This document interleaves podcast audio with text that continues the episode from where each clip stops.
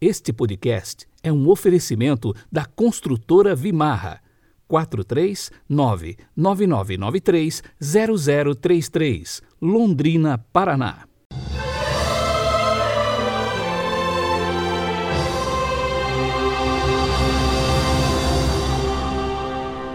Segunda-feira, 8 de novembro de 2021. A cor litúrgica de hoje é o verde e o pensamento é de Santo Agostinho. Abre aspas. Deus não é de modo algum, nem direta e nem indiretamente, a causa do mal. Fecha aspas.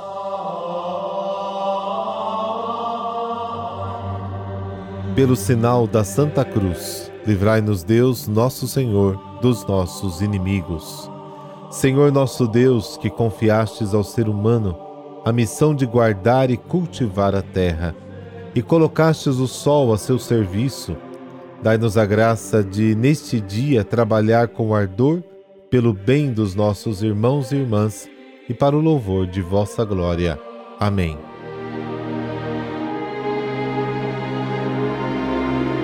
Lucas, capítulo 17, versículos de 1 a 6. Naquele tempo, Jesus disse a seus discípulos: É inevitável que aconteçam escândalos mas ai daquele que produz escândalos. Seria melhor para ele que lhe amarrassem uma pedra de moinho no pescoço e o jogassem no mar, do que escandalizar um desses pequeninos. Prestai atenção. Se o teu irmão pecar, repreende-o. Se ele se converter, perdoa-lhe. Se ele pecar contra ti sete vezes num só dia, e sete vezes vier a ti dizendo estou arrependido, tu deves perdoá-lo. Os apóstolos disseram ao Senhor: Aumenta a nossa fé.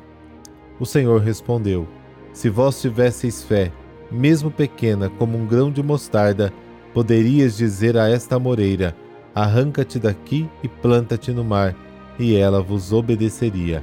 Palavra da salvação. Glória a vós, Senhor.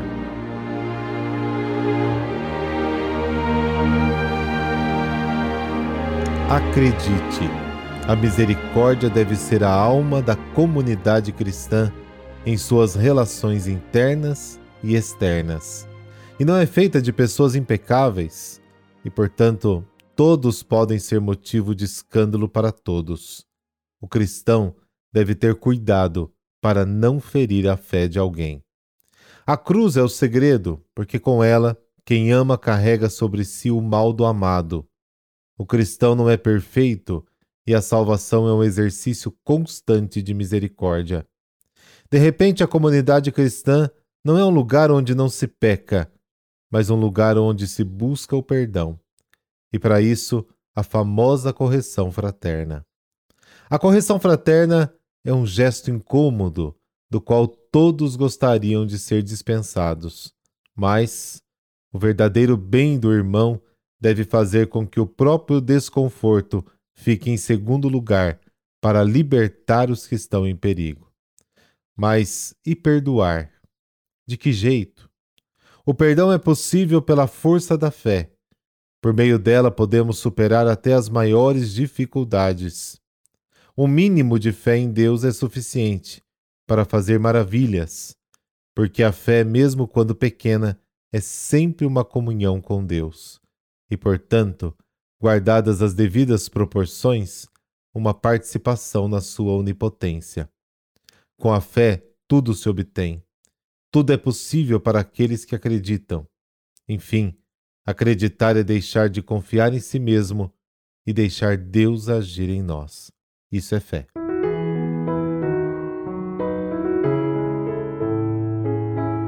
E hoje a igreja celebra São Godofredo cujo nome significa Paz de Deus.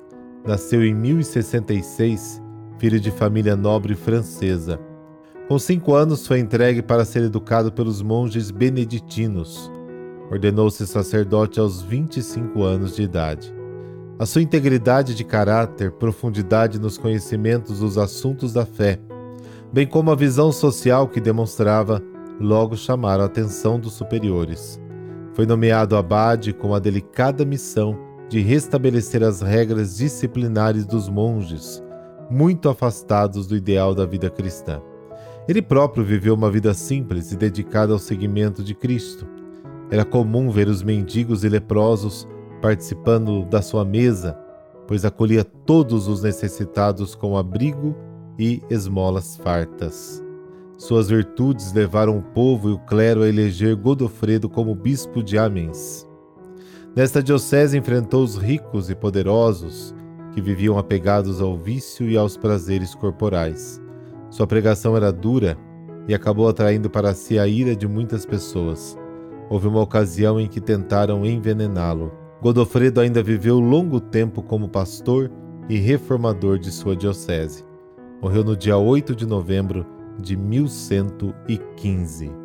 Por intercessão de São Godofredo, dessa bênção de Deus Todo-Poderoso, Pai, Filho, Espírito Santo. Amém.